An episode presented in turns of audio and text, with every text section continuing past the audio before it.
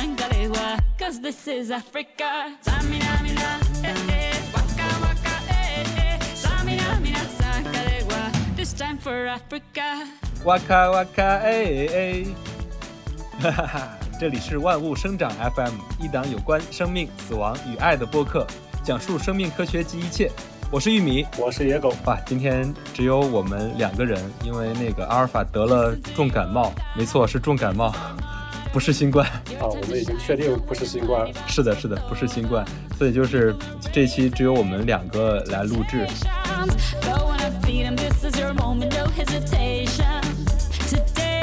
上一期我们也聊了人类起源的话题，中间也留了一些坑，说我们这一期要聊一些 soft 一点的话题，当下一点的话题。我们心里还想聊点什么呢？这不就来了吗？世界杯就要来了呀！卡塔尔世界杯来了之后，我们这一期大概就会聊一聊世界杯中的生命科学。我们把题先定到这儿。我们这一期录的时候是十九号，我们剪完播出来大概是二十一号。二十一号其实是二十号的凌晨，也就是二十一号零点，世界杯就正式开始了。我看开幕式好像是二十号晚上的二十三点半，就是北京时间。哇，今年这届世界杯还是挺不一样的，这是第一次北半球的冬天举行世界杯，以前大部分都是呃夏天，我记得都是七八月份的时候。对对对，就是往年有世界杯的时候，我们一般都会夏天嘛，是吧？对，撸串儿、小龙虾，然后在那个户外看世界杯，喝着啤酒。嗯，今年这个还真挺不一样，因为我我因为我们之前看他在卡塔尔嘛，可能也比较热，就是俗称黄金碗的那个球场，啊，用了好多空调。嗯，太有钱了，不愧是全世界最富的国家。你想想，一个那么大能装快十万人的球场，装空调就得装多少个呀？但是你看啊，就是人都特别的双标。我们零八年奥运会，然后去做那个鸟巢和水立方的时候，就在国外很多人看来也是那种超豪华的体育场地。嗯，然后我们国家很少就说是很奢华呀，然后很很土豪呀，怎么样？但是在卡塔尔这个地方，今年网友一直就国内的网友啊，一直评价就是太土豪了。没错，他在那儿，他要装空调的，其实真的是客观原因。今天我还看央视的那个主持人那个贺炜他们去出了车，穿短袖都热，三十四度，球员们踢踢球确实还挺不容易的。我们就快速的进一下啊，我我先问几个问题：今年世界杯你的主队是哪一个队？野狗？我肯定支持的是我的五星巴西，哇，毕竟今年内马尔终于满状态上线。啊，那咱俩还是有力的竞争者呀，因为我是梅西的，我应该说是人粉，就是梅西去哪儿我支持哪儿，所以就是我肯定支持阿根廷。今年阿根廷也是我我我不能给自己毒奶啊，但是就是阿根廷确实今年阵容还是比较完整的一年，无论从呃前锋线上还是中场，后防线还是稍微有点弱，但是整体吧还是比较完整的一年，跟巴西差不多。巴西今年也是内马尔满状态，然后整个锋线非常的牛逼，呃后防线呀、中场呀都比较的稳固吧。我希望这两个队能踢到总决赛，因为这样会比较精彩。因为我自己还是比较喜欢南美洲的足球。那我们主队是这个队，这两个队当然是有力的竞争者啊。那你比较看好哪个队夺冠？我今年真比较看好巴西队夺冠。为啥呀？今年跟跟往年相比，呃，有很多问题都解决掉了。你包括他前后的一个，就是前场跟后场的一个平衡的问题，然后包括他以前深度的问题，球员深度的问题，我觉得今年都有在阵容上都有一个很大的改进。尤其是今年应该是有九个前锋吧，然后，可能除了内马尔是过了三十岁，然后其他的都是九五后、零零后。哇，他们前锋太牛逼了，整个今年这个锋线。对呀，而且都很年轻呀，然后正是当打之年呀，九五年和零零年的，然后占了很大很大一部分，就是在运动员这个生涯里边，应该都是正是巅峰时期。没错，正是青春风暴嘛。对对对，当然，我自己还是就是我我的主队是阿根廷，我当然希望阿根廷夺冠。就是如果我说我看好哪个队的话，我可能还是挺看好。就是如果我排个序的话，就是巴西我也会给他排第一，法国我会排第二，阿根廷我会排第三。就是巴西跟法国，巴西我跟你的这个角度是一样的，因为确实阵容比较齐整。法国队很强，法国队的锋线也不弱，然后法国队他的中场如果那个坎特跟博格巴不受伤的话，今年还是非常厉害。然后他的后卫线也非常的给力，金彭贝啊，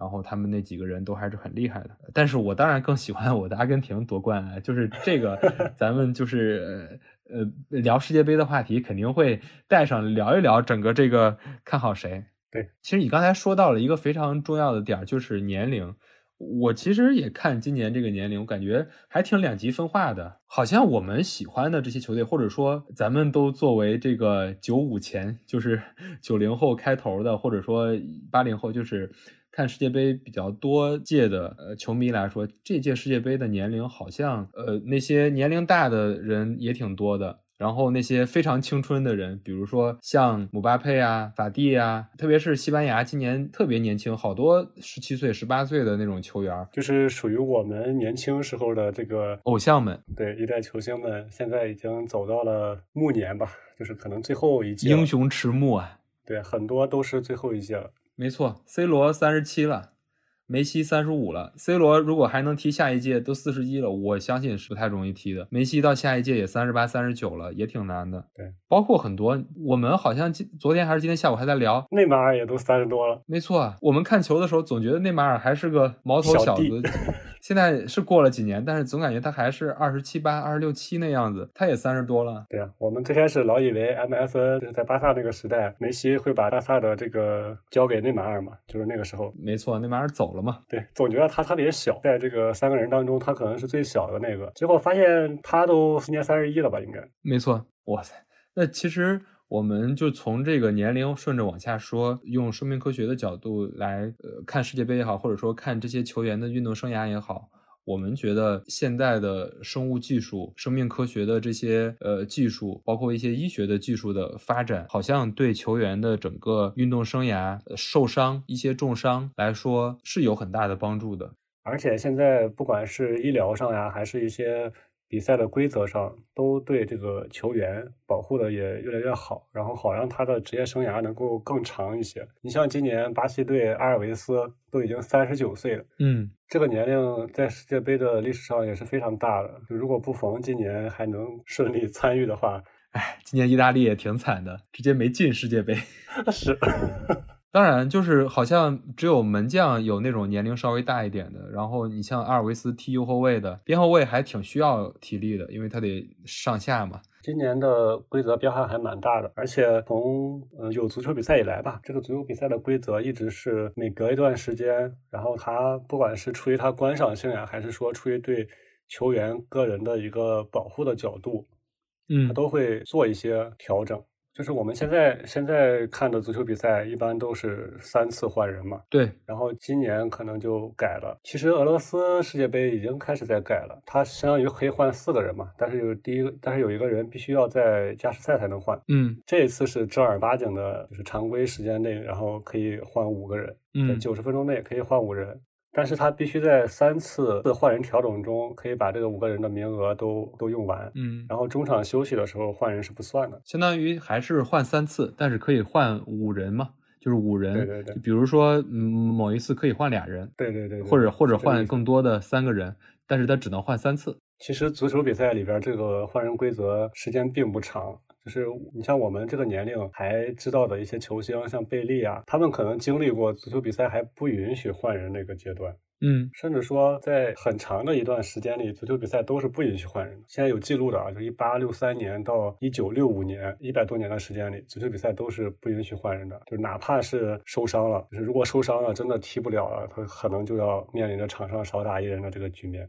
对，就是有这些换人规则，其实还是整个这项运动的进步。呃，从另一个角度来说，其实也是呃保护球员。其实很多比赛我们看到八十九分钟，不就是八九十分钟的时候吧，很多球员就会抽筋儿。我们经常看足球比赛，就会看到一个人帮另外一个人搞那个抽筋儿的问题，其实就是因为体力不支。而且从观赏性来来讲，原先不能换人的时候，就是有时候打比赛就会出现一个情况，你比如说贝利当年踢比赛，就是上场之后，对方球员先把贝利给放倒，嗯，就影响他状态嘛。因为那个时候也没有红牌跟黄牌嘛，相当于用这种少林足球的战术。就我们可能感觉这个有点肮脏，但是也是比赛的一部分嘛，因为毕竟当时当年贝利统治力太强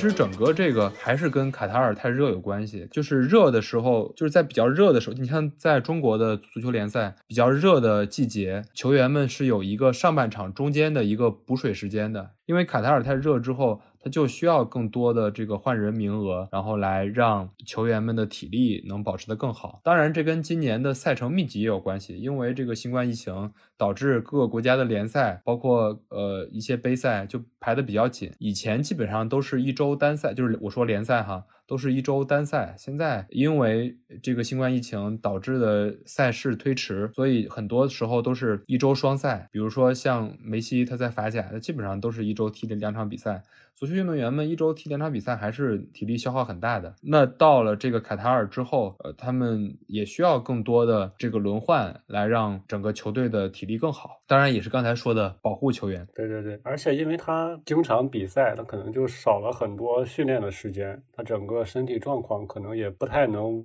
维持在往年那种就是相对较高的一个水平。没错，但是其实我们刚才说，就是因为现在这个医学或者生命科学的整个这个技术的提升，其实有很多技术是应用在现在的这些足球的，无论是俱乐部还是国家队中，让这个球员们的呃运动年龄增大，运运动年龄拉伸。让他们有更久的这个比赛机会。比如说，我们经常能看到，就是运动员们踢完一场比赛，然后很快的就会去洗一个冰浴，就整个浴缸里有水，然后倒满冰，然后甚至还有呃更先进一点的，就是他们在洗一个液氮浴，然后一个极低的温度，然后让他们整个呃肌肉冷却下来。整个这个过程还是有很多科学依据的。就比如说，当时还有一些那种应该是算是谣言吧，运动完之后他是洗一个冷水澡好，还是？洗一个热水澡好，然后很多人就说，还有一些人讨论，就说洗一个冷水澡，或者说洗一些冰浴会不会增长肌肉？那些好像没什么科学依据，但是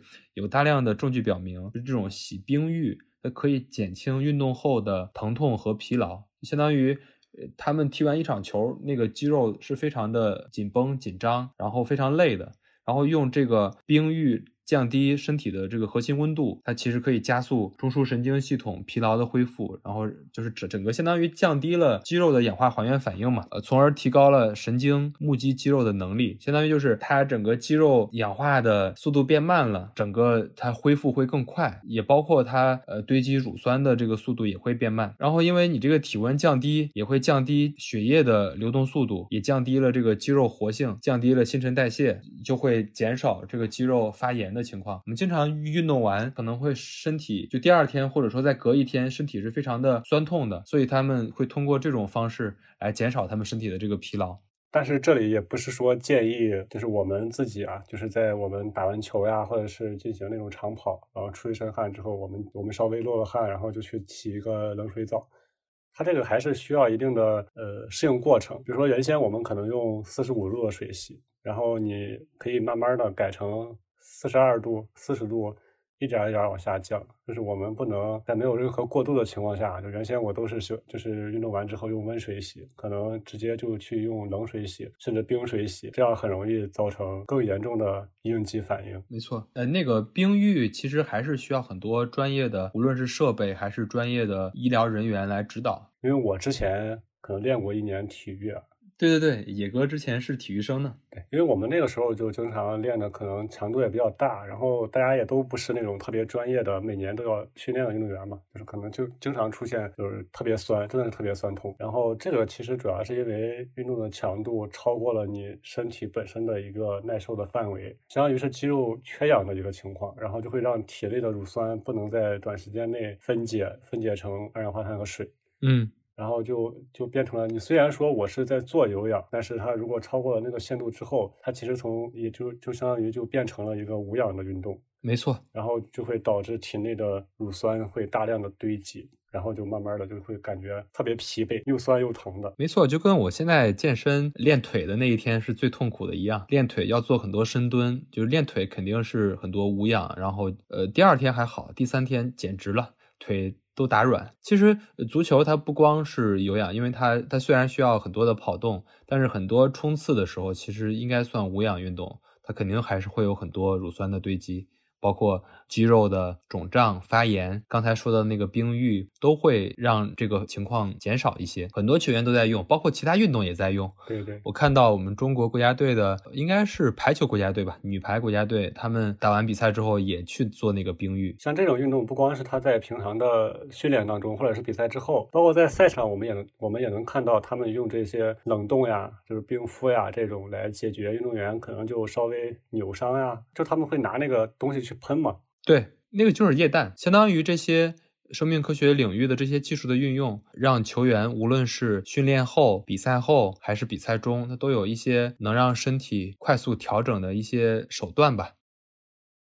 刚才说了一些年龄比较大的球员可能需要通过一些生命科学的技术，然后保持他的状态。其实今年还有一个另外一个极端，就是很多球员都非常年轻，比如说西班牙的法蒂，还有包括很多美国队的，都是十七八、十九岁都能踢主力、踢首发的那个阶段。其实我觉得我一直是持有一个进步的观念，我觉得未来或者说当下的，无论是从技术战术能力还是从体力，一定是越来越进步的。对，就我们周边的这些年轻小伙子们，他们的整个这个身体状态啊，还有这些体育比赛的呃成绩，也是比我们当年要好很多。是你像我弟，就是我弟在他上高一的时候，然后基本上就能拿到呃整个高中的这个一百米、二百米这种冠军嘛。你弟也是体育生是吧？对对，他今年刚报的，然后他现在一百米还没练呢，今年才高二，然后他一百米已经能跑到十一秒九五左右。哇！重点是今年他们学校又来了一个高一的同学，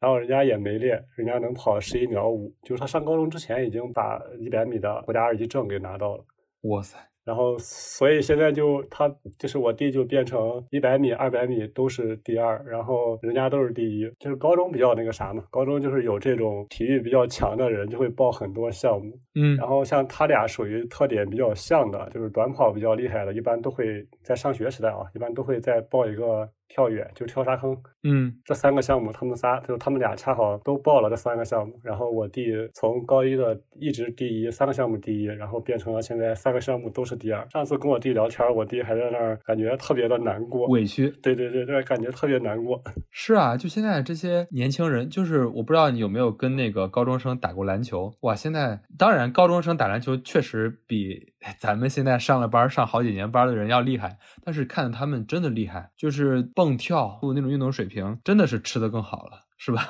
对对对，而且他们身高也高了。你像我，因为我上初中、上高中，呃，包括上大学吧，然后也也都算个子比较高的。然后，所以我我那时候也打球嘛。也打篮球，所以那个时候可能技术比不过很多人啊，但是因为你身体有优势嘛，就是你个子高嘛，还是有一席之地的。嗯，但是现在你看我弟，我弟没上高中之前就已经超过，就已经超过我爸，就是一米八四那样，就是真的比我那个时候要高很多了已经。嗯，所以我说这些运动员们，无论是从营养还是从这个健康方面有了更高的这个水平之后，确实更年轻了一些。这样看来，就是中国足球会越来越不行。为啥？因为现在中国还考什么 U 二三政策，U 二三就是二十三岁的球员之前还有一些特权。人家十七八都踢主力了，我们还在二十三岁上搞半天呢。哎，但是提起来这个事情，董路他们不是在辽宁搞了一个足球学校吗？嗯，足球小将，对，足球小将那个。然后之前就是之前我弟上小学那会儿，然后参加他们小学的那个市长杯的一个比赛，因为我弟当年也还可以吧，就是他们一共进了决赛了，一共进了七个球，然后我弟可能进了四个，一个人。嗯。总决赛 MVP 吗？对对对，差不多是那个意思。然后就被人家就是类似于这种学校的，他应该不是董路那个学校，但是也在东北，我不知道是哪个学校。就一个老师就过来跟就是跟我们跟我弟的教练还有我父母在聊这个事情，就意思是想让他那个时候就去，因为那个时候他才十一岁吧，应该是，就是刚好卡在了就是足球小将那个足球小将应该是十二岁之前。对，U 十二。对，人家会认为你还有点培养的价值嘛。嗯嗯嗯。但是就是我们国家的足球发展不起来，有很大关系，就是因为我爸妈怎么说都不同意，倒不是钱的问题啊，就是觉得看不到前景，看不到未来在哪儿。对对对对对，没错。今天早上那个张璐还在说，就那个足球解说员还在说，说为啥中国的这个足球不行？就说就说中国的梅西可能现在七八岁、十几岁的时候，坐在教室里正戴着眼镜学习呢。正在那儿背唐诗，唐诗三百首。肯定中国这么多人，肯定是有像梅西那样天赋的球员出来的。但是我还是很坚信中国足球会越来越好的，因为因为我最近这两年，因为我弟踢球嘛，他从小从小到大一直在踢球，然后我也看过他的那些教练。你像他们学校也不是很看重这个足球比赛啊或者啥，嗯，但是他们的训练真的越来越正规了，就包括他，尤其是在这种足球训练上，他的一些训练方法呀，然后一些技巧呀。真的是，就是比我们那个时候要正规多了。我们那时候校足球队跟校篮球队训练，就感觉足球队就每天就在那瞎玩就，他们可能自己也不知道在干啥。嗯，呃，中国每年有那么多的大学毕业生。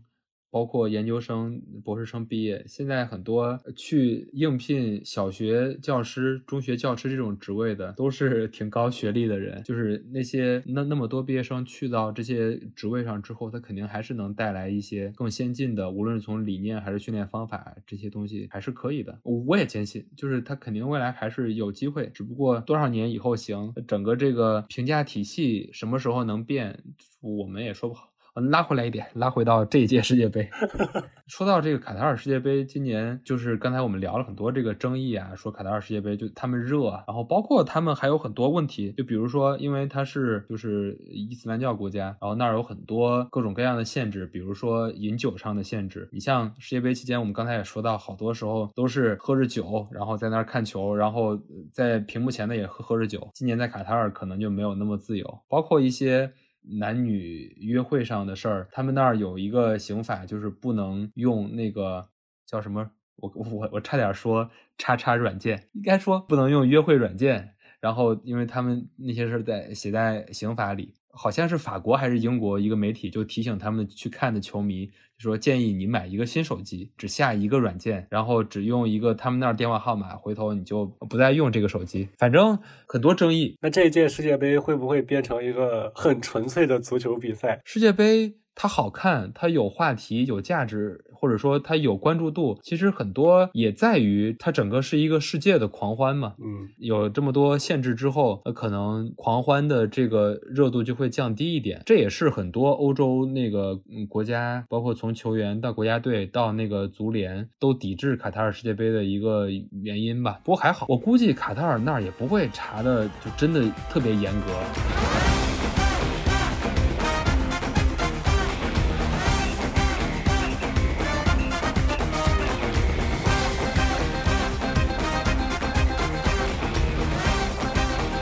说到这一届世界杯，因为它还没开始嘛，那我们大概往前回忆回忆，就是我们是怎么样开始？因为我俩确实还是看足球，热爱足球，然后我们俩往前回忆回忆，什么时候开始看足球的？要不然狗哥先说。呃，我开始的应该算比较晚，因为我之前一直是以篮球，我也是，就是参与篮球运动，然后看篮球比赛，篮球迷的。对对对，而且我自己以前也打球，就是从初中打到大学。所以很少关注足球比赛。我现在有印象的，我第一次看足球比赛，应该是我在上大学的时候吧，熬夜看了一场比赛，然后结果踢了个零比零。哇，那那那是最惨的。然后就有阴影了，后来就没有再看过这个比赛了。嗯。然后后来真正说看足球比赛，然后也觉得足球比赛越来越有意思，然后也热爱上足球，可能还真的是咱俩一块住那个时候，跟着你可能就看了一些比赛之后，慢慢的又。就了解一些足球，然后就更喜欢上了嘛。哎，对，那应该我先说，因为说到我俩一块住一块看球的时候，因为我看足球比野哥要稍微早一点点。其实我真正开始热爱上足球，开始喜欢上看足球比赛，应该就是一一零年世界杯，南非世界杯，就哇咔哇咔那个。因为说说串了哈，就这一届世界杯的主题曲真的不咋地，叫什么嗨呀嗨呀，对，嗨呀嗨呀，就感觉没有那个过往那几届唱的那么顺口。你说这么多年世界杯主题曲，就是我现在能记得着的，好像只有这个哇哈哇哈，还有那个 Go Go Go。o l 哦 Olay Olay，对对对对对，我还能记得，包括巴西的，然后包括还有那个 We Will Rock You，又说串到这个主题曲这儿了。就说到那个南非世界杯，呃，那一年无论是从那个球场的氛围，还是从那个主题曲，还是从各个队的表现，都是非常的印象深刻的一年。然后从那一年之后开始看各个的联赛，后来开始玩足球的游戏。然后也从那个时候算是喜欢上梅西，喜欢梅西比那个南非世界杯要早，但是从那儿之后就特别的爱上足球，开始看足球，因为我是梅西的人粉嘛，就当时就看巴萨，然后也看阿根廷的比赛，但是看巴萨的更多，然后就一直看他们算是建立一个王朝，然后整个巴萨的所有比赛基本上都看，然后后来那几年中超还挺厉害，后来咱们就一块住了嘛，嗯，中超的那些球队那时候还能拿亚冠的。包括恒大、国安啊这些球队还能买到比较牛逼的外援。咱们一块儿住的时候，应该是保利尼奥去广州的时候吧？对对对，就整个恒大最巅峰的那个时候。对，应该是恒大第二次拿亚冠的时候。呃，也是那个时候吧，就是看了这么多中超比赛，然后我就觉得足球还挺有意思的，然后也觉得它是可以做到一个，不管是商业化呀，还是。那种激情，对观众的那种感觉都会都挺好的，然后也觉得就我弟去踢球也挺好，但是我也说服不了我父母。对，所以你好像是就是从中超才看到其他联赛，比如说看英超，对对看欧冠，对对。主要是我看中超的时候，恰好是中超真的比较顶峰，对，比较鼎盛的一个时期。但是啊，还是不太一样，因为那个时候整个欧洲的联赛。它时间上都太差劲了，你不可能天天上班，也不可能熬到半夜去看。嗯，然后偶尔看一场，你像我就比较喜欢曼联嘛。嗯，但是这是后话啊，这也是后来才喜欢上，才了解的更多，然后对才喜欢的更多。那时候看他们比赛，就刚晚上看一场中超，熬夜看一个曼联的比赛，啊，那种冲击感还是很大的。就是他们的那个比赛节奏呀，比中超就看中超可能觉得中超，你像恒大踢上港这种。就已经觉得也踢得很精彩了，对啊，很精彩了。看完他们那些比赛之后，就觉得中超还是我简直那我就先不说那个球员们踢球的差距，就那个转播技术的差距，我都觉得差的特别大。就是我就觉得人英超那个球场的那个草坪那个绿色绿的特别正，跟假的一样。对，中超那个转播的那个绿就是那种感觉，就像那个麦苗那个绿那个颜色，就反正就是特别怪。就是很多好的球场也不怎么好。然后另外就是人家那个运镜那个技术，踢角球的时候，先一个广角，然后再推到球员的脸上，然后再到球员的那个脚部特写，然后踢出去，嘣一声，这个转播技术的差距都很大。当然，英超的节奏还是很快。就如果英超一个球队来踢中超，那简直就是大学生踢小学生联赛。那不就是那一年是一四年还是一三年？威尔士他们来中国踢那个哦，应该是一七一八吧，就比较靠后了。就是贝尔带着队，带着满状态的威尔士来跟中国国家队踢了一场友谊赛，六比一还是六比零，忘了。对我也忘了，但是那场比赛真的让我们感觉到就是死心。你还你还进世界杯呢？你别，他真的不是那种电视上演的，可能大家觉得欧洲某一个豪门嘛，然后把这些球星都聚在一起，所以才怎么样？是真的，就是我们国家的足球水平跟人家比，真的差太多太多了。对，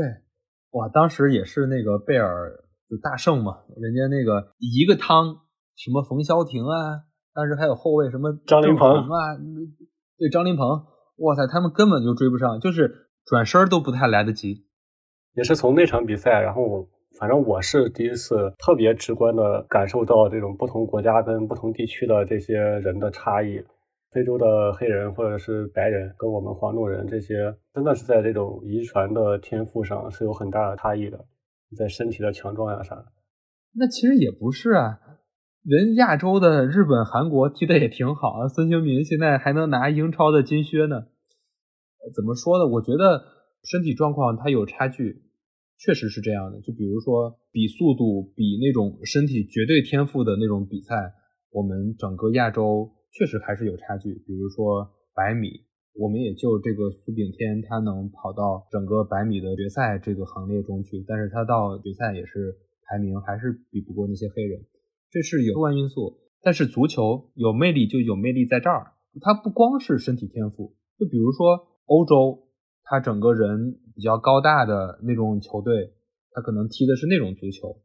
然后，比如说像日本，然后像韩国，他踢的是那种有组织的技战术、纪律比较好的足球。你比如像非洲，踢的可能是那种冲的非常猛，然后防守非常凶悍的足球。然后，比如像南美，我们喜欢的巴西、阿根廷、乌拉圭，整个这些球队，他踢的又是纯靠脚下技术，然后过人这样的足球。所以就是。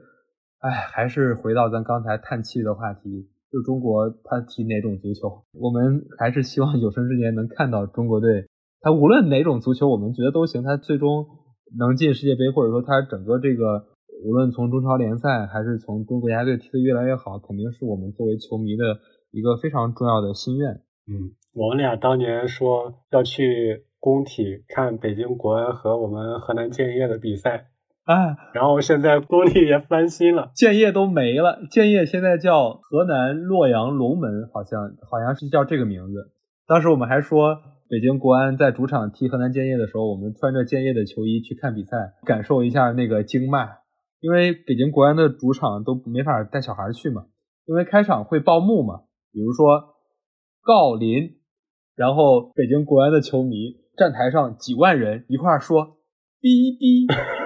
韦世豪，逼逼，尤其是韦世豪，懂吗？你们自己去议会那俩字儿，所有的就山呼海啸的，你站在工体外面绝对可以听到。然后带着小孩去看这个比赛的，不太讲究的家长就让小孩听了，小孩问啥意思，他可能也不会说，或者小孩已经懂这啥意思了。然后那些觉得不能把这些信息传输给小孩的，就不好意思带这些小孩去看工体的比赛，而且经常打架，更多的是骂架，就是围着那个，就是那个。球都踢完了，散场了，围着那个大巴在那儿骂人。反正北京国安球迷骂人这个点儿，我是深有体会。当年我们就在犹豫，就一直没去，其实也在犹豫。我们作为客队的球迷，我们被堵了，不太敢去。你看，我们聊这个世界杯，聊这些人家别人的球员，聊到别人的国家队的状况，我们老想回到中国的国家队，确实意难平啊。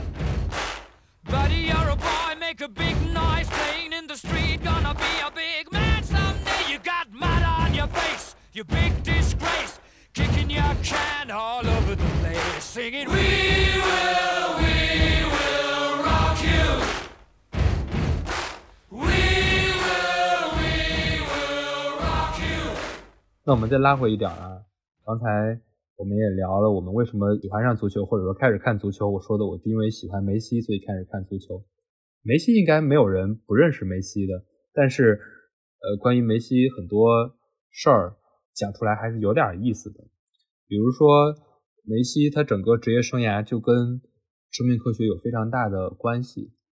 梅西他比较小的时候，他应应该算是侏儒症，或者说生长发育不正常的一个疾病。那他现在个子也不高呀，他好像应该只有一米一米六多吧？是是，就是他其实从小应该是在七八岁的时候，他就展现出了足球天赋，就踢得非常好。当时在他们学校，然后以及在一些联赛的这种梯队里踢球，然后到十三四岁的时候，他还是只有一米四，一米四就大概跟八九岁的孩子差不多高。然后他们那个父母就带着他去看病嘛，就是去医院看，发现他有生长的这种障碍，其实是缺少某种生长激素。然后为了治愈这个病，爸妈就去带他去看。哎，那这个病好治吗？或者说他当年是怎么治好的？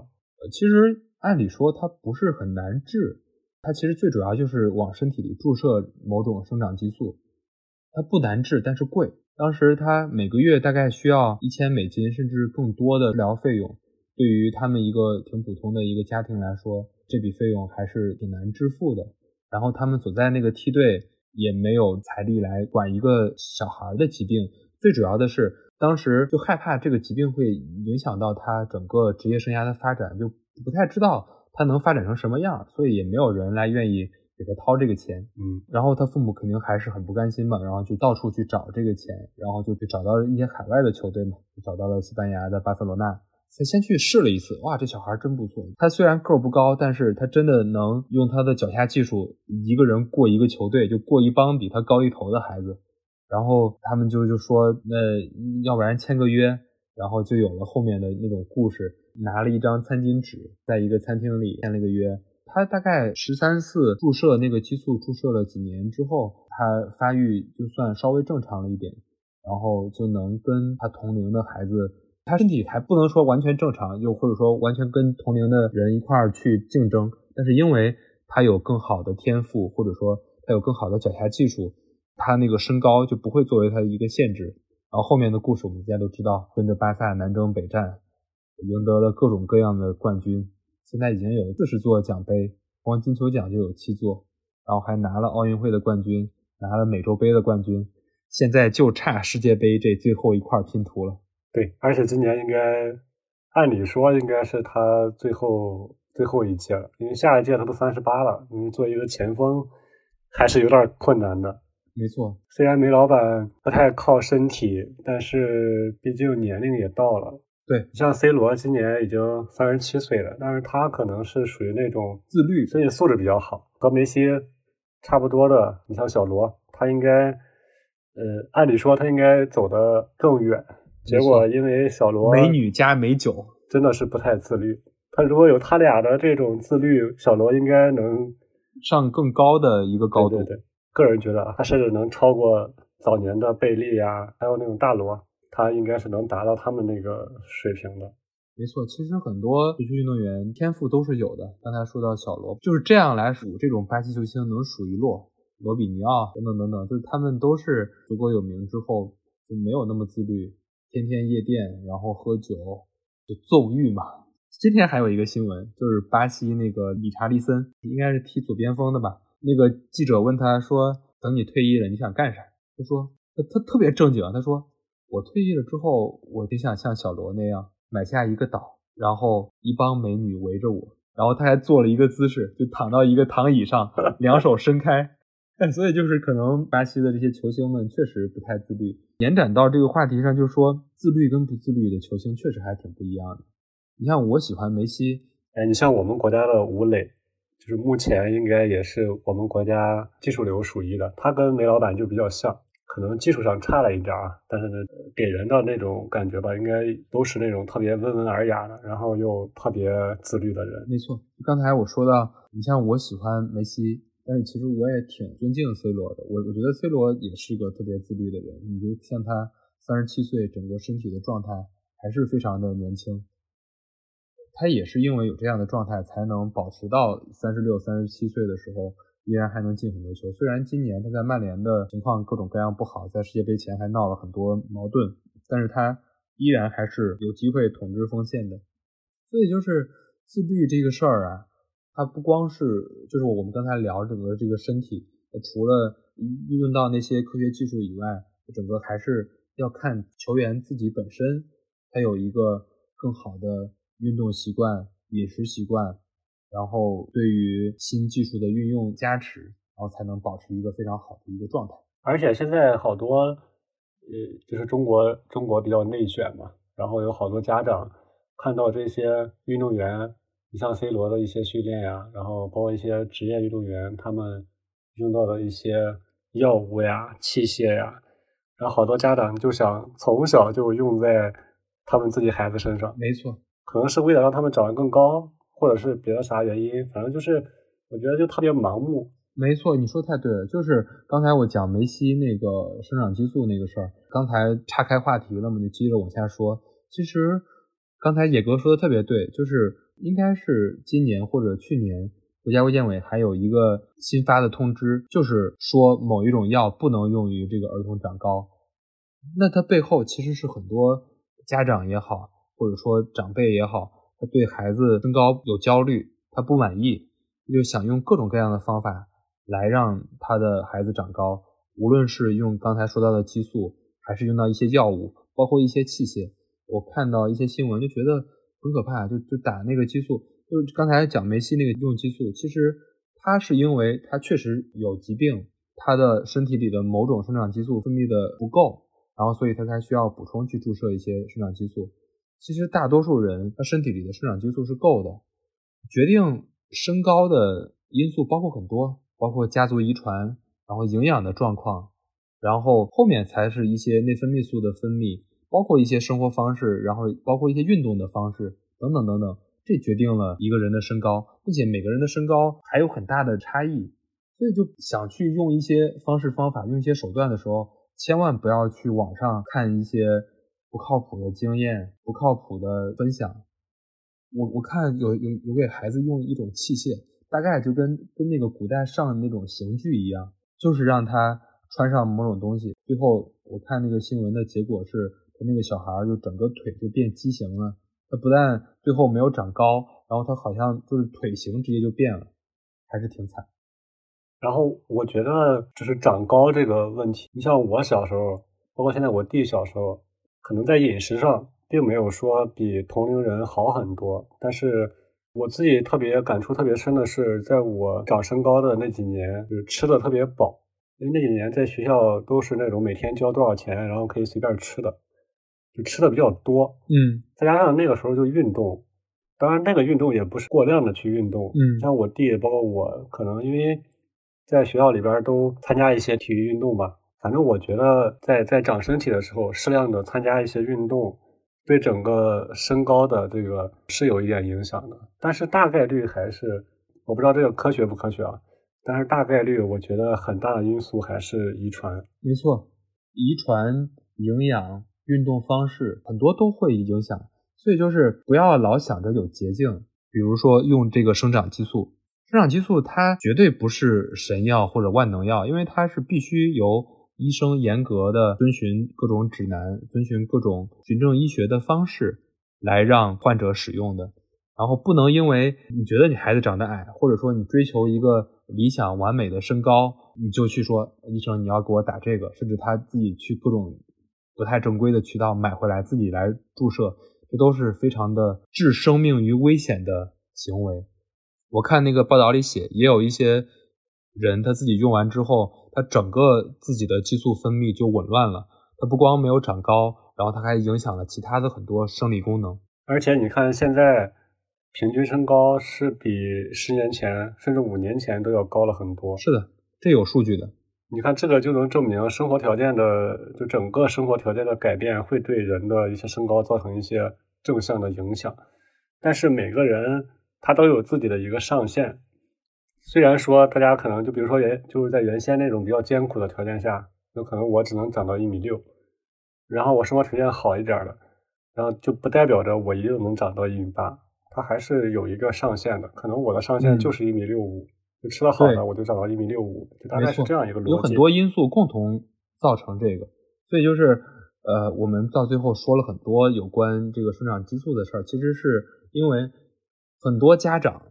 包括一些报道，包括一些小红书或者抖音的视频，也都说梅西也打过这个呀，梅西也用过这个呀。就是他最多的这个理由就是说梅西也用过这个，但是这个东西真的得谨遵医嘱，必须得在医生的指导下，他有一些。循证医学的证据才能使用那个生长激素。我稍微拉回来一点，呃，我觉得梅西最大的影响是他给了我们一个非常正的激励，就他让我们看到这些可能我身体条件也不是特别好，然后呃，甚至说有一些缺陷，但是我还是能在我喜欢的这个领域做到世界顶级。没错，没错。其实我特别想接着野哥的话往下说，就是。那些想让自己孩子长高的家长，一定要正确认识身高的这个问题，要充分认识到每个人的能力或者才华，或者说他比较内向的一些东西，才是赢得他人尊重的关键要素。就像梅西一样，梅西他不是靠身高来赢得全世界人的喜欢和尊重的，就是避免这种身高内卷。他也不像 C 罗那样，就是我身体条件特别好。然后我肌肉特别发达。确实，确实不能每个人都能达到 C 罗那样。